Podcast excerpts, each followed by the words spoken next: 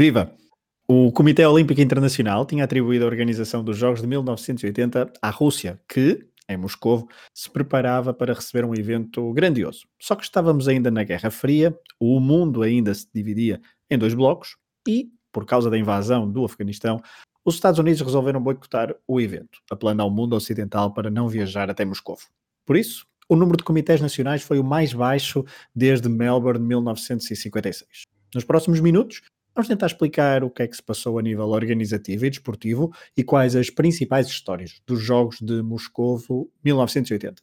Eu sou o Pedro Fragoso e estarei à conversa com o Pedro Varela e o Rui Silva para mais um Tocha Olímpica, um podcast do projeto Hemisfério Desportivo. Here comes Usain Bolt! Usain Bolt storming through, he takes it again, Blake gets the silver, 9.64! 2 horas 25 34, não interessa o tempo, é medalha. Rosa morre, medalha de ouro. He's coming back. He's coming back very strongly, Michael Phelps. Surely he can't do this from this space. Michael Phelps is coming back in five. Is he going to get the touch? No, he's not. Oh, no! He's got it! Oh, he's got it! Olá, Rui. Olá, Pedro Varela. Viva. Olá, os dois. Olá, dois. Tudo bem? Tudo. Tudo andando. Tudo ótimo. Varela, tu já eras vivo em 1980, mas não, não te lembras de nada. Não, não, eu já era vivo. Tinha, ou, tinha não, ia fazer 5 anos, uh, nasci em 1975, mas não uma, a única coisa que eu, que, eu me, que eu sei e que me lembro é que havia, houve boicotes e começou em 1980 e este é o primeiro dos boicotes nos Jogos Olímpicos, mas não tenho, uh, nem, nem mesmo dos seguintes também. Lembro-me de qualquer coisa dos seguintes, mas não, não, não, não não tinha, não tinha noção ainda destas jogadas políticas que, que, que, está, que aconteceu no mundo. Se já houvesse Twitter. Se já houvesse Twitter, obviamente, e se já houvesse as redes sociais. Eh, e já TikTok, tinhas a bancada olímpica. Exatamente, de certeza. Mas, mas não, não, não, não, não me recordava, como é óbvio, com 5 anos, só, só, só lendo agora. Então vamos só, vamos só dar aqui um, um lamiré ao que é que se passou então pré-Jogos Olímpicos de Moscou, que se organizaram de 19 de julho a 3 de agosto de 1980. Estávamos, como se disse na introdução, ainda na Guerra Fria. Brezhnev versus Jimmy Carter. Uh, Jimmy Carter estava no final do primeiro mandato, uh, enquanto presidente dos Estados Unidos. Uh, a primeira reação à um, invasão no final de 1979, de dezembro de 1979, por parte da União Soviética ao Afeganistão foi até um embargo, um, um embargo uh, económico, até aos cereais russos, mas este boicote olímpico que Jimmy Carter promoveu uh, até chegou a funcionar como arma política, ele que procurava a reeleição uns meses depois. Um, são tempos bastante conturbados, uh, por exemplo, Tito morre em maio de 1980, Uh, João Paulo II é Papa há pouco menos de dois anos e, é importante isto, na Polónia, uh, Lech Walesa abalava cada vez mais o regime soviético, com o seu Solidariedade, com origens nos taleiros de Gdansk e mais à frente no programa vamos falar de um uh, polaco que deu um, dissabores aos adeptos soviéticos. A Revolução Iraniana, com a subida ao poder dos ayatollahs, foi, tinha sido há pouco tempo, em 1979. No final desse ano, no final de dezembro de 1979, então, as tropas soviéticas invadiram o Afeganistão. Os tanques soviéticos uh, foram uh, ordenados invadir então este país para atropelar os rebeldes uh, Mujahideen, que eram xiitas e pró-Irão, e isto também é importante porque uh, o Irão é um dos países que boicota o, o evento, apesar de ser um inimigo dos Estados Unidos. Uh, Margaret Thatcher está no número 10 de Downing Street desde maio de 1979. Em Portugal, o líder do governo na altura do, um, dos Jogos Olímpicos de Moscou era Francisco Sá Carneiro, uh, isto desde 3 de janeiro de 1980. Foram 80 delegações que participaram, num jogos bastante bem organizados, mas claro que o destaque, e vamos começar por aqui, é mesmo o boicote. Estados Unidos então lideraram e 65 países seguiram, um, digamos, o líder do Bloco Ocidental. Jimmy Carter chegou ainda a propor que fosse a Grécia a receber o evento em 1980, uma espécie de território neutral, mas o Comitê Olímpico não avançou com essa ideia. Um, tivemos também Mohamed Ali a viajar por alguns países africanos para tentar convencer a juntarem-se ao boicote, em alguns casos com sucesso, com sucesso, como por exemplo no caso do, do, do Quênia.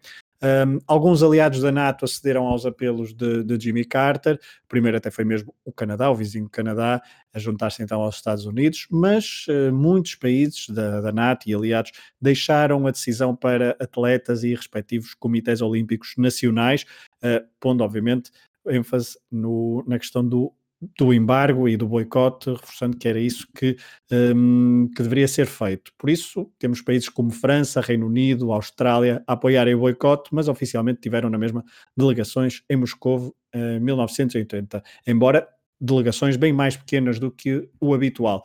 Um dos casos mais emblemáticos talvez tenha sido Pietro Menea, italiano, que entre 1979 e 1996 deteve o recorde do mundo de 200 metros, até aparecer Michael Johnson em Atlanta 96. Menea, associado sempre à democracia cristã, um, furou o boicote oficial do Estado italiano, então, para se sagrar campeão olímpico em Moscou, na sua terceira participação nos Jogos Olímpicos. Já a República Federal da Alemanha, apesar de algumas críticas do chanceler Helmut Schmidt, um, críticas então ao comportamento americano na, na, liderança e da forma como atuaram neste boicote, a RFA então boicotou os Jogos de 1980. Outros países uh, importantes, uh, se é que posso utilizar uh, este adjetivo, Japão, Israel, Argentina, Noruega, Turquia, Noruega ou até mesmo a República Popular da China e o Irão, são países que boicotaram. Um, uma, um dado curioso pré-Jogos Olímpicos de verão é que houve Jogos Olímpicos de Inverno em 1980 que se realizaram em fevereiro em, no, no, estado de Nova Iorque, com a União Soviética a ficar em primeiro lugar no medalheiro, seguida de muito perto pela RDA e depois só pelos Estados Unidos.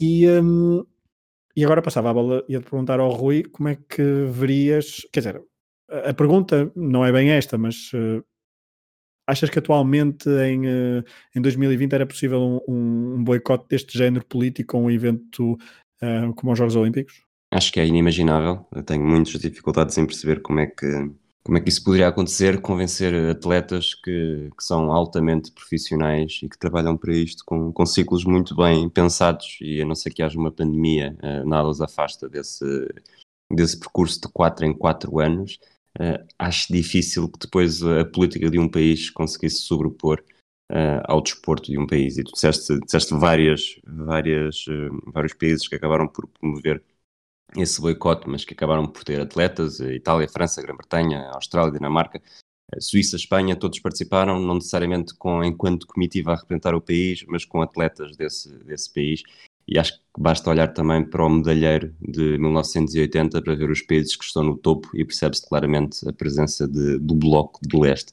Se acontecesse hoje em dia, eu acho que o mais provável era ser exatamente desta forma, eh, fosse de que bloco fosse, com, com os atletas a juntarem-se, um pouco como foi a Rússia em 2016, em que a Rússia pode não estar presente, mas há os atletas independentes que basicamente hoje são todos, eh, representam todos a Rússia. Para ela, nos últimos episódios, já falamos sobre, fomos falando de alguns pequenos boicotes, não é? Um, mais uh, localizados e com menos impacto do, do que este. Este em 1980, de facto, teve um impacto muito grande, porque, como o Rui dizia, modificou uh, inclusivamente o medalheiro, uh, tirou uh, alguns atletas consagrados da, da competição um, depois, no próximo episódio, volta, voltaremos a falar de um outro boicote, desta vez como ao, contrário, chamemos de assim, mas também em menor, em menor grau. Um, e também pedia-te uma, uma pequena reflexão sobre, sobre isto. Eu sei que dizias logo, ainda antes de começarmos a gravar, que já não, não, não tinhas muito bem memória exatamente do que é que tinha provocado, mas como é que olhas para este para um boicote em 1980 e para todas as consequências desportivas que, que advêm disso? Ah, ah, ah, desde logo, a, não entrada dos Estados Unidos retirava logo um, o adversário, digamos, principal de estimação da, da, da União, da URSS, né? na altura ainda estávamos com a União Soviética, e portanto tirava logo aqui alguma da, da, da digamos, da, grande parte da competição que poderia acontecer, e como o Rui já referiu, que depois se refletiu na, nas medalhas e, no, e, nos títulos conquistados. Um, e essa, essa, essa diria que é, é, a grande questão. Claro, depois seguiram-se outros países que também não estiveram presentes, mas um, com a saída, principalmente dos Estados Unidos, um, duas coisas ficavam, ficavam, ficavam logo definidas com este bloqueio. Uma é que a União Soviética iria vencer estes Jogos Olímpicos com relativa facilidade, um, e a outra era que um, o nível de competição, uh, nunca estes Jogos Olímpicos poderiam estar ao mesmo nível que todos os outros, porque nunca sofreram nada disto e, portanto, não seria uh, comparável. E, portanto, aquelas, penso que 80 medalhas de ouro da, da União Soviética, obviamente muitas delas poderiam acontecer, mas é, é, é claro que é, é, é acontece apenas porque devido à, à dimensão um, do boicote. E, e, estou como o Rui, isto, isto é completamente impensável. Também vivíamos uma altura completamente diferente, esta altura do, do, da Guerra Fria, até pelas razões que, que evitaram essa Guerra Fria, não é? Que depois mais tarde uh, posições contrárias, uh, até por causa do mesmo país, enfim, um, vivíamos ali um, um período complicado, mas eu diria que hoje, hoje em dia era impensável acontecer algo deste género, eh, a não ser em, condições mesmo extremas, como, está a acontecer por causa da pandemia e porque, e porque isso o obriga, uh, senão nenhum destes atletas, uh, porque nós também tivemos atletas, não é? E vamos falar disso, atletas que também se colocaram ao lado, apesar de nós termos uma pequena delegação que foi a Moscovo, houve alguns atletas que acabaram por ser atletas importantes que se colocaram ao lado de, deste boicote, até muito pela posição de Portugal, nomeadamente na altura do primeiro-ministro que era Soares uh, Sá Carneiro, um, e das relações que Portugal também teve sempre, e, e, mais tarde aconteceu também já quando foi aqui da Guerra do Iraque, na posição em que nós nos colocamos ao lado dos americanos, e portanto, um, enfim, são Jogos Olímpicos que ficarão para sempre mais recordados pelo boicote, por aquilo que aconteceu, do que propriamente um, pelas marcas. Uh, eu depois até fui recordar, por exemplo, no atletismo estabeleceram-se seis máximos mundiais. Um, nas restantes modalidades caíram outros 28 máximos mundiais. Portanto, apesar de tudo, houve marca, eh, existiram marcas que foram batidas e, portanto, havia ali qualidade de atletas que estiveram presentes. Agora, não é, não, nem nunca poderia ser a mesma coisa quando uma das principais nações e que leva um conjunto de atletas de, de elevada qualidade não está presente, um, tira aqui alguma, alguma da, da, da importância de uma competição como os Jogos Olímpicos. Rui, aproveita esta deixa só para te fazer uma pergunta. Tu que tens, escreveste aquelas histórias que costumas contar um, aqui no programa do aqui no, no, no podcast Tocha Olímpica, achas que qualquer uma destas histórias ligadas a 1980 fica sempre em segundo plano face ao boicote? Acho que depende das histórias. Há histórias que até podem vir a ser melhores por causa do boicote, como vamos ver pelo menos, pelo menos um dos casos. Mas sim, uhum. eu acho que há, há, claramente, sobretudo do ponto de vista de Portugal, nós olhamos para Los Angeles 84 como um momento de viragem, porque foi a nossa primeira medalha de ouro olímpica. Eh, em 80 não há necessariamente nada que nos possamos agarrar e lá está, tecnicamente nós posicionámos do outro lado. Portanto, estes jogos de Moscou 80 acabam por ser os mais distantes eh, que houve para Portugal e o Varela há bocado falava das medalhas, isso também é, depois fui recuperar a tabela que fizemos aqui há cerca de um ano sobre os sobre anfitriões, o impacto que organizaram os jogos eh, tem na, nos resultados e a União Soviética ganhou 195 medalhas em 1980 e o recorde, uh, só não foi recorde porque em 1904 em St. Louis os norte-americanos tinham vencido 239 mas esquecendo essa altura em que basicamente 80% dos atletas uh, competiam pela equipa da casa, é, é, curioso ver que não haver Estados Unidos em 80 e não haver União Soviética em 84 uh, eh, veio afetar muito o equilíbrio de forças que existia, porque em 76 uh, eh, a União Soviética teve 125 medalhas, os Estados Unidos 94. portanto, há aqui um, um, aumento de medalhas para a União Soviética de 70.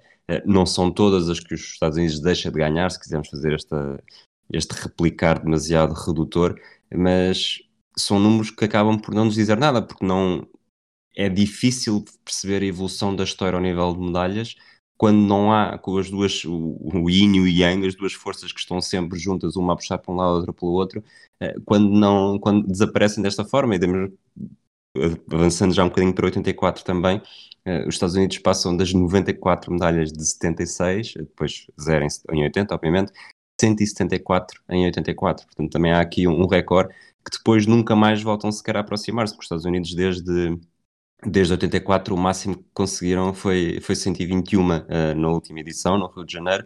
A União Soviética teve 132 em 88 e depois deixa de competir com a União Soviética e também perde o mesmo impacto que tinha antes.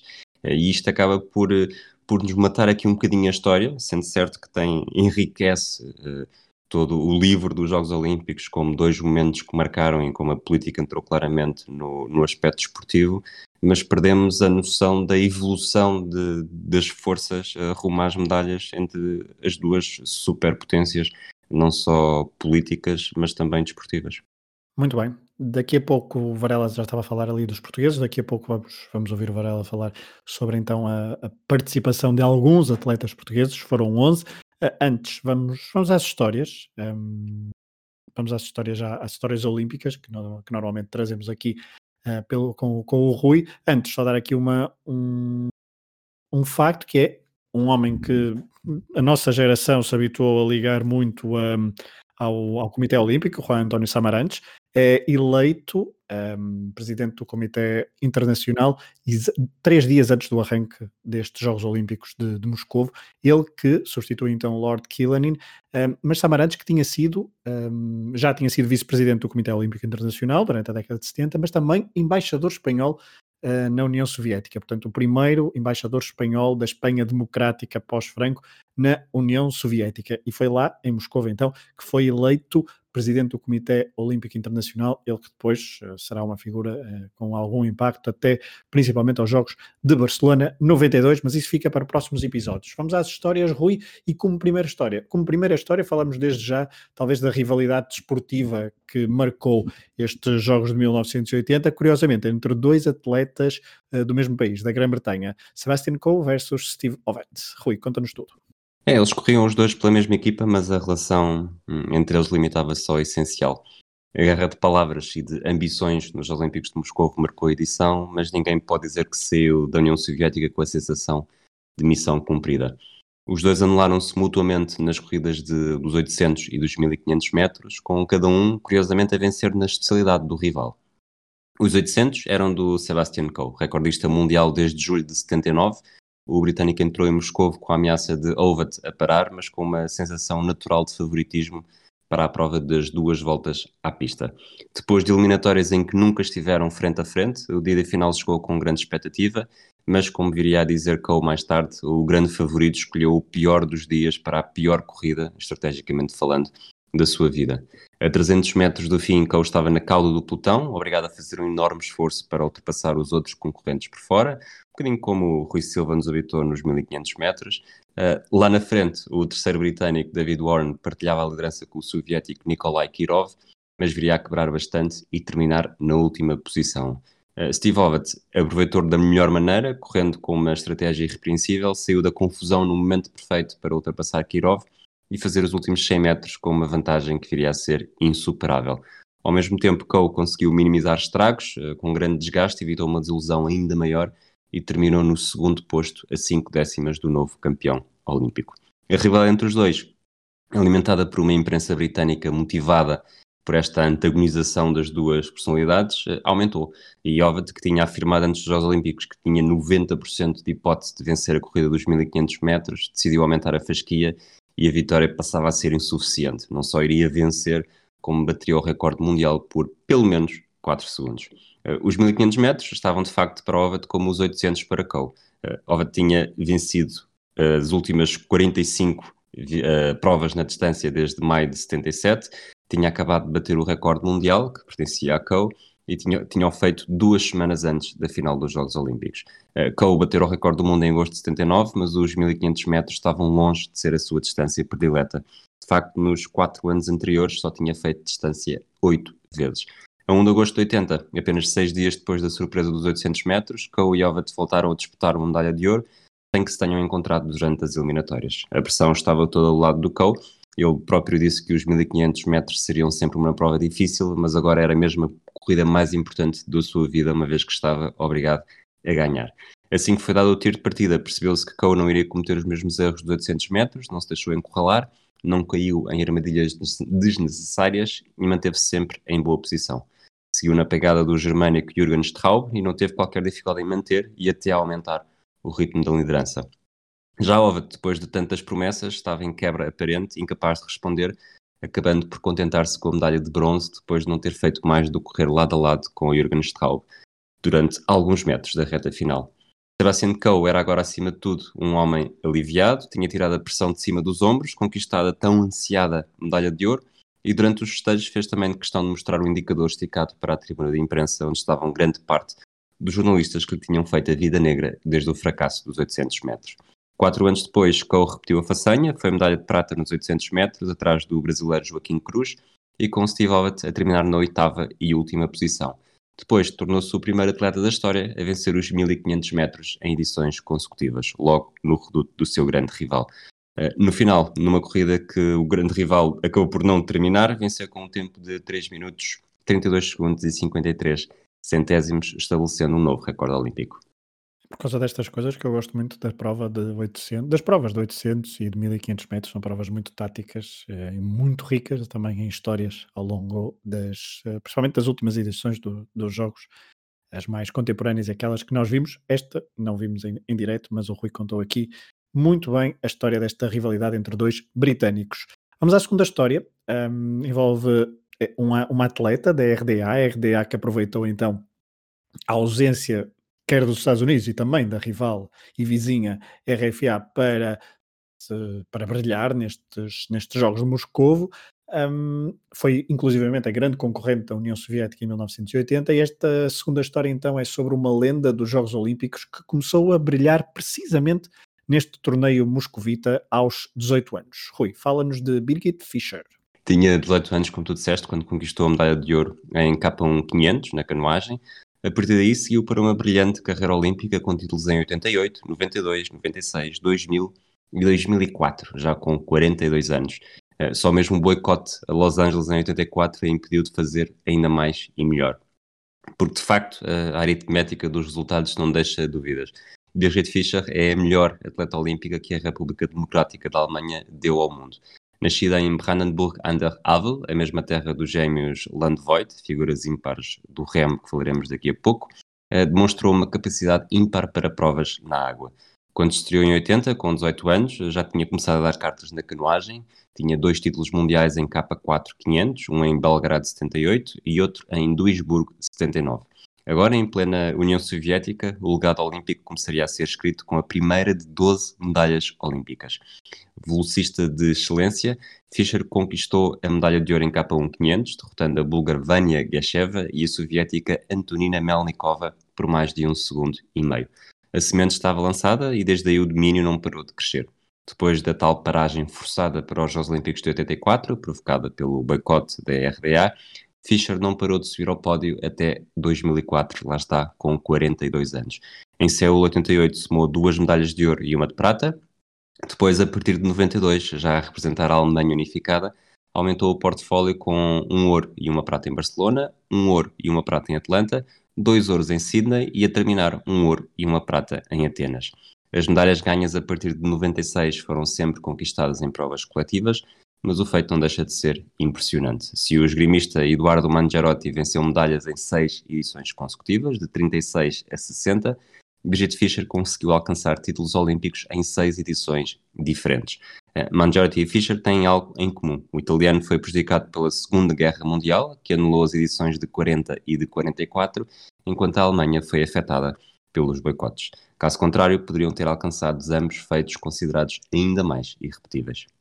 Muito bem, Varela, vamos uh, regressar a ti, vamos parar nas histórias e vamos falar sobre uh, a participação portuguesa.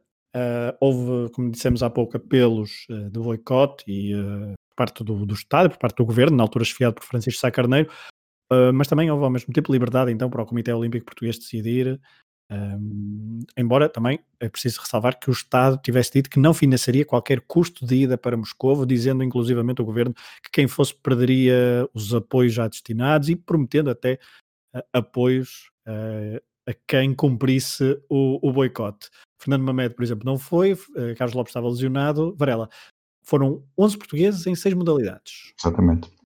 11 portugueses, apesar de tudo, um, que, que, acabaram por furar esse boicote. As nossas maiores esperanças, uma já, já falaste, que era o, Fernando Mamed, que aderiu ao boicote pela causa afegã e também pelo apelo de Sá Carneiro, estava num excelente momento de forma, embora, como nós sabemos, já falamos aqui até algumas vezes do Fernando Mamed, e também já falamos, penso que no desconto de tempo, Fernando Mamed tinha aquele problema de chegar às grandes competições e falhar bastante e, portanto, apesar de ser a maior esperança, também poderia uh, não corresponder àquilo que, que, seria esperado. E a outra é, é, era Alexandre Okoshi, um, ehm, que nesse mesmo ano tinha conquistado uma medalha de prata no Campeonato da Europa, um, ehm, e, portanto, um, eh, essas eram as duas grandes esperanças de Portugal para medalhas, que acabaram por não, uh, não avançar para Moscou.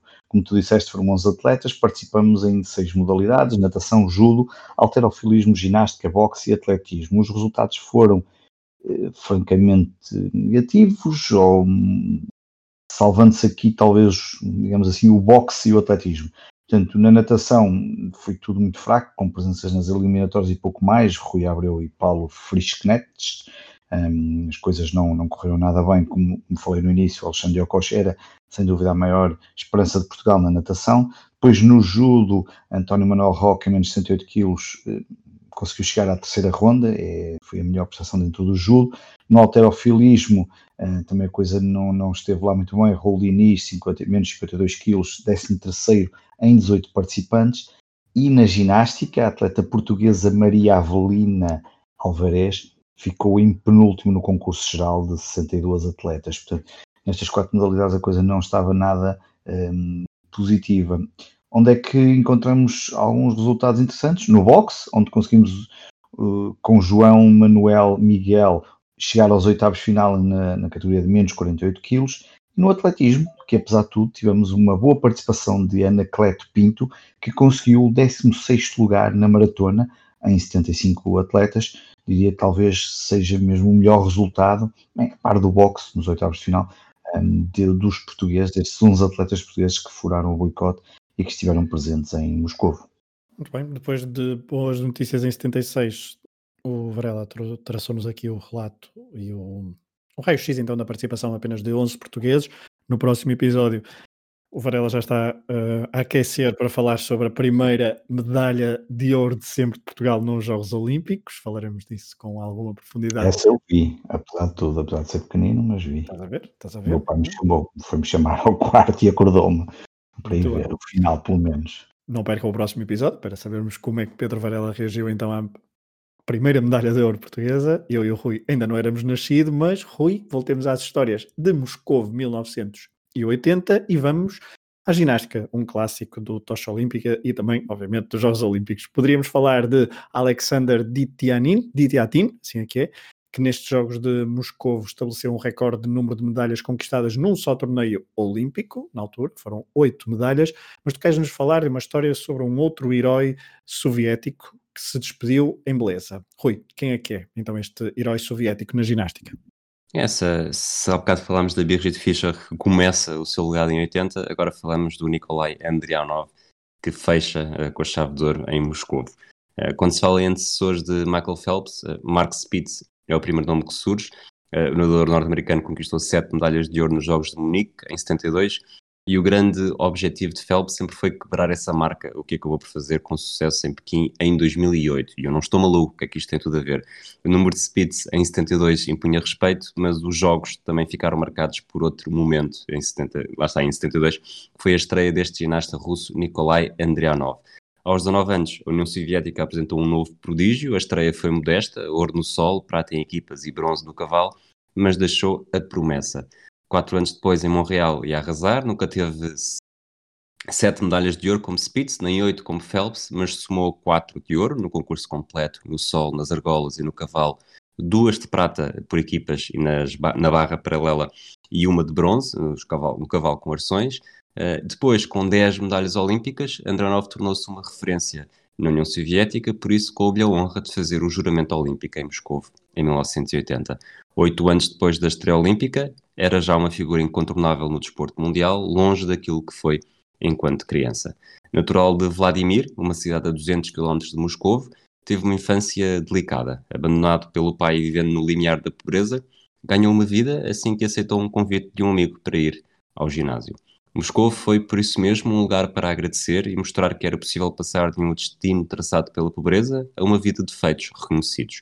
Juntou mais cinco medalhas, duas de ouro, duas de prata e uma de bronze, e assumiu-se como o segundo atleta mais medalhado de sempre em Jogos Olímpicos.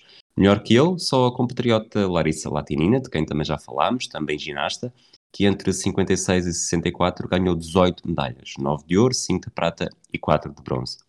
Entre os atletas masculinos, o recorde de Andrianov manteve-se inquebrável até Phelps, claro está, atingir a 16ª medalha durante os Jogos Olímpicos de Pequim, em 2008. Nessa altura, com 55 anos, Andrianov tinha um passado a ajudar outros ginastas. Começou em Vladimir, em 1980, regressando às origens, e depois para o Japão. Lá foi responsável pelo crescimento de Naoya Tsukahara, que foi campeão olímpica em 2004 por equipas. Habituado a saltar entre colchões, argolas, cavalos ou barras, Andrianov chegou ao fim da linha impossibilitado de fazer tudo aquilo que mais gostava. A atrofia sistémica múltipla deixou-o sem falar e sem se mexer e acabou por morrer em 2011. Para trás ficaram as imagens de saltos e manobras que fizeram dele um campeão que venceu ainda 12 medalhas em mundiais e 18 em europeus. Do, da ginástica avançamos outra vez para uma competição sobre, sobre a água um, e outra vez para falar sobre a rivalidade entre RDA, um, para, para, falar não da rivalidade RDA-União uh, Soviética, mas para dar destaque a um uh, mais atletas da RDA. Desportivamente também antes de, do Rui contar então a quarta história, só dar uma, uma nota então da final, por exemplo, do handball masculino entre, lá está, RDA e União Soviética, uma final muito renhida, talvez das mais renhidas, um, a mais renhida desse torneio, uma das mais renhidas dessa altura do, dos Jogos Olímpicos. Um, a vitória foi para os alemães orientais apenas no prolongamento. Mas Rui, vamos sem demoras à quarta história. Há pouco tu já falaste destes, uh, destes irmãos gêmeos. A propósito de, da atleta na canoagem, agora vamos, vais-nos contar a história de dois gêmeos que brilharam no remo também ao serviço da República Democrática Alemã, que derrotaram também, por sua vez, outros gêmeos. Conta-nos tudo. Já contaste tudo. Há quem diga, há quem diga que as coisas boas chegam aos pares e para os irmãos Landvoigt é difícil refutar esta ideia. Gêmeos, uh, filhos de pai que trabalhava com barcos, desenvolveram uma paixão natural pelos desportos aquáticos e estrearam-se nos Jogos Olímpicos de Munique em 72 numa variante com oito remadores. Uh, foram medalhas de bronze, soube a pouco, e a partir daí perceberam que o caminho passava por dependerem apenas um do outro. A partir de 74 construíram um percurso hegemónico no qual perderam apenas uma das 180 corridas em que participaram. Os dois completavam-se de forma perfeita. O equilíbrio em cima do barco era perfeito e a simbiose com que remavam, cada um ao seu lado, levava a subtileza aos movimentos do Olimpo.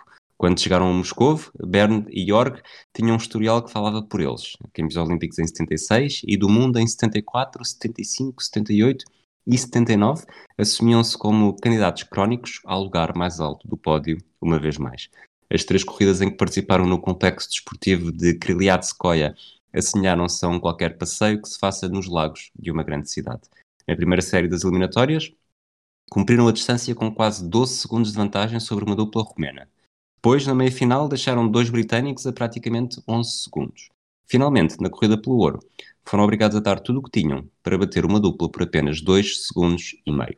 Como já disseste, quem é que eram estes principais adversários? Uns soviéticos chamados Yuri Pimenov e Nikolai Pimenov. Isso mesmo, partilhavam apelido, pais e data de nascimento.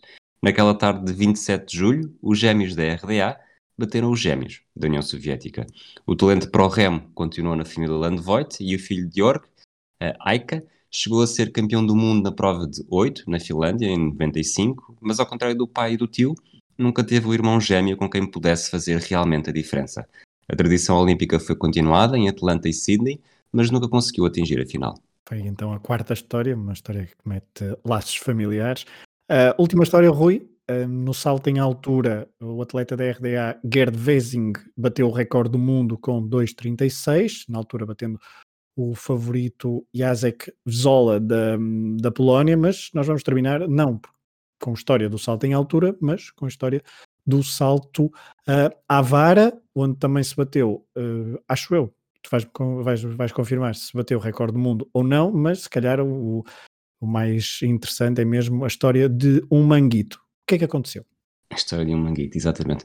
O, o, público soviético tinha aparecido em peso para celebrar o triunfo anunciado de Konstantin Volkov nesta final do salto com vara, mas saiu desiludido. Uh, estava a assobiar todos os atletas que não eram da União Soviética, assobiavam para distrair, 70 mil pessoas no estádio e apenas um sétimo delas deviam ser uh, turistas, e passou pela cabeça de Vladislav Kozakiewicz, este polaco, devia ser o único atleta na história do desporto a ser assobiado por ter batido, num, por ter batido um recorde do mundo, como veio a contar numa entrevista em 2018.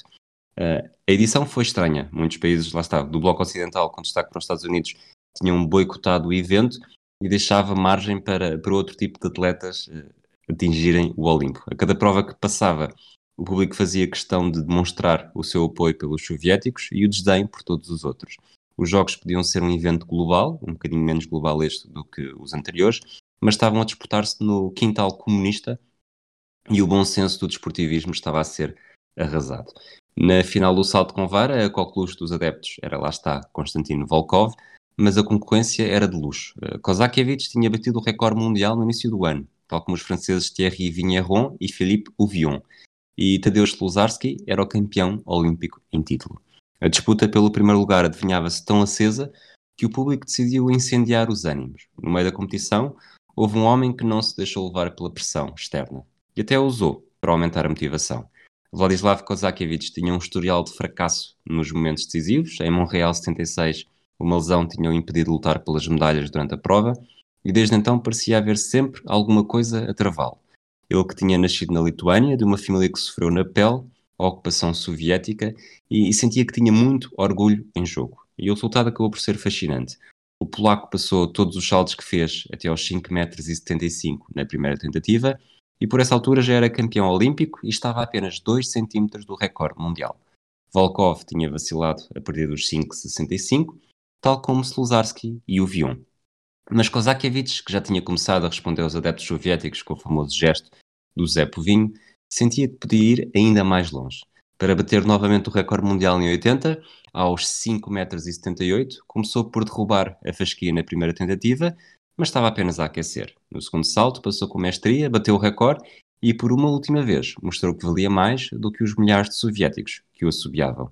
O gesto foi polémico, os soviéticos não gostaram e o embaixador na Polónia exigiu que a medalha fosse retirada, mas a resposta não se fez esperar. Não tinha havido qualquer insulto fora apenas um espasmo provocado pela exaustão. Eu agora estavas a contar essa história, lembrei-me de Lavin, Lavin, ai, agora não consigo dizer o nome. Lavilny.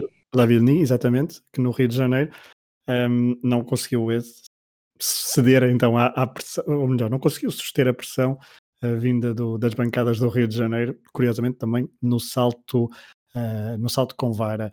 Por causa um, do Tiago Braz, sim. Exatamente. E, Vi isso ontem, ontem. A prova toda estava a ser transmitida em, em, deferido no canal Olímpico, no Facebook. E eu vi a prova toda. Hum. Eu falar nisso. Transmitiu ontem. Foi uma prova de, de, nervos, não é? Porque ele era claramente o, era o favorito, mas depois havia também o atleta brasileiro que jogava em casa. Um, e, obviamente, esta história da Polónia também remete com aquilo que, que se disse no, no início do episódio. Uh, o, ambiente na, político na, na Polónia estava a fervilhar, com o Valesa já uh, em destaque uh, na, no combate então ao regime soviético. Ponto final neste, nas histórias, só para dar então, há pouco falávamos do, há pouco não, logo no início falávamos do medalheiro final, temos então a União Soviética com 80 ouros, 69 pratas e 46 medalhas de bronze, dando um total de 195 medalhas. Depois vem a, RDA em segundo, com 126 medalhas no total, 47 de ouro, 37 de prata e 42 de bronze, 42 de bronze, e de, como tal como falamos no último episódio, em Montreal, a Alemanha, é, a Alemanha Oriental, a RDA, dominou quase todas as provas na piscina, desta vez fez a mesma coisa. 11 de 13 ouros possíveis foram para a RDA. Depois em terceiro aparece a Bulgária, em quarto Cuba, com, por exemplo, uma medalha de ouro destaque então para o pugilista Teófilo Stevenson, que nunca aceitou ser eh, pugilista profissional, recusando vários convites milionários dos, de pessoas nos Estados Unidos. O cubano mostrou-se sempre fiel ao regime cubano, a Fidel Castro, à sua pátria, um, e em Moscou conquistou assim então o terceiro ouro da sua carreira olímpica. Ele que é considerado por muitos como o melhor pugilista amador de todos os tempos. A Itália, que não é bem Itália, porque não tinha a bandeira oficial da delegação italiana, ficou em quinto lugar, depois vem a Hungria em sexto, Roménia em sétimo, França em oitavo, Grã-Bretanha em nono e depois, por fim, em décimo, a Polónia. Varela, alguma coisa a acrescentar este, jogo, este episódio sobre Munique, sorry, sobre Munique, sobre Moscou 1980? Não, não há assim muito mais a acrescentar. Vamos esperar pelo próximo que terá mais interesse. tem, mais, tem mais interesse ainda por cima com, com Carlos Lopes, não é? Exatamente, mas não há muito mais a acrescentar a este, a este episódio, que nunca será Nunca será a mesma coisa, mas, mas pronto, é, foi o que aconteceu e, e será recordado para sempre por esta questão política, apesar de tudo. É... Rui, alguma coisa a acrescentar? Acrescentar que este é o último episódio do ano de Jogos Olímpicos que não houve Jogos Olímpicos. O próximo episódio já é um ano de não Jogos Olímpicos em que vai haver Jogos Olímpicos. Assim esperamos. Assim esperamos e está para ficar tudo confuso, não é? Portanto, Jogos Olímpicos de 2020 e 2021 nós, a esta altura, o podcast Tocha Olímpica deveria estar a fazer outras coisas, sei lá, a falar dos Jogos Olímpicos de Inverno, a fazer um balanço do que é que foi os Jogos Olímpicos mas, de, de, Tóquio 2020, mas isso não existiu. Vamos entrar então em 2021 com reforças redobradas, vamos uh, muito provavelmente aumentar o ritmo de, de periodicidade destes episódios para chegarmos um, a Tóquio 2020 em 2021 com tempo para depois olharmos a própria competição em si, noutro tipo de formato nestes episódios. Obrigado por terem estado desse lado em mais um. Para, para nos acompanhar em mais um episódio do Tocha Olímpica, podcast do Hemisfério Desportivo. Um abraço ao Rui, um abraço ao Varela, um abraço a todos e até à próxima. Até à próxima. Here comes Usain Bolt! Usain Bolt storming through, he takes it again, Blake gets the silver, 9.64! 2 horas 25 34, não interessa o tempo, é medalha de. He's coming back, he's coming back very strongly, Michael Phelps. Surely he can't do this from this space. Michael Phelps is coming back in five. Is he going to get the touch? No, he's not. Oh no, He's got it. Oh, he's got it!